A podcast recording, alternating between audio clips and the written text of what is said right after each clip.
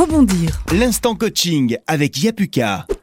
Comment bien répondre lors d'un entretien à la question Citez-moi trois qualités et trois défauts Trouvez les qualités et les défauts que l'on perçoit de vous en lien avec le poste demandé.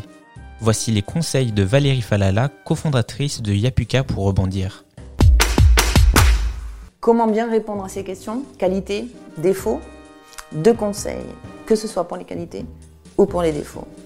Choisir des qualités qui sont celles que l'on perçoit de vous et qui sont en lien avec le poste.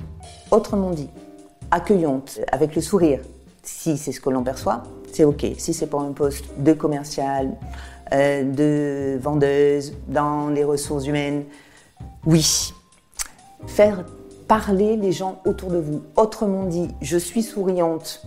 Mon manager, au cours de mon entretien d'évaluation, m'a dit que grâce à ce sourire, j'ai euh, détendu un climat social et allez-y, faites illustrer par quelqu'un qui parle de vous.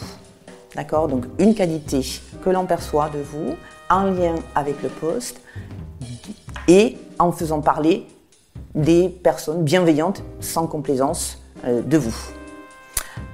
Euh, pour les défauts, c'est la même chose. Euh, il faut pouvoir évoquer un défaut qui est en lien avec votre, ce que l'on perçoit de vous et avec le poste.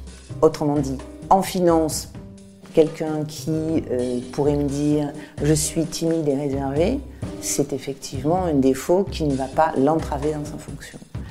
Il va pouvoir aussi en parler en faisant parler des tests. Il pourra aussi euh, me dire euh, voilà, un axe d'amélioration euh, à travers un test qu'il aura pu passer, MBTI, Talent Today ou autre, qui aide justement à trouver les défauts, les qualités en lien avec l'entretien qu'on va passer.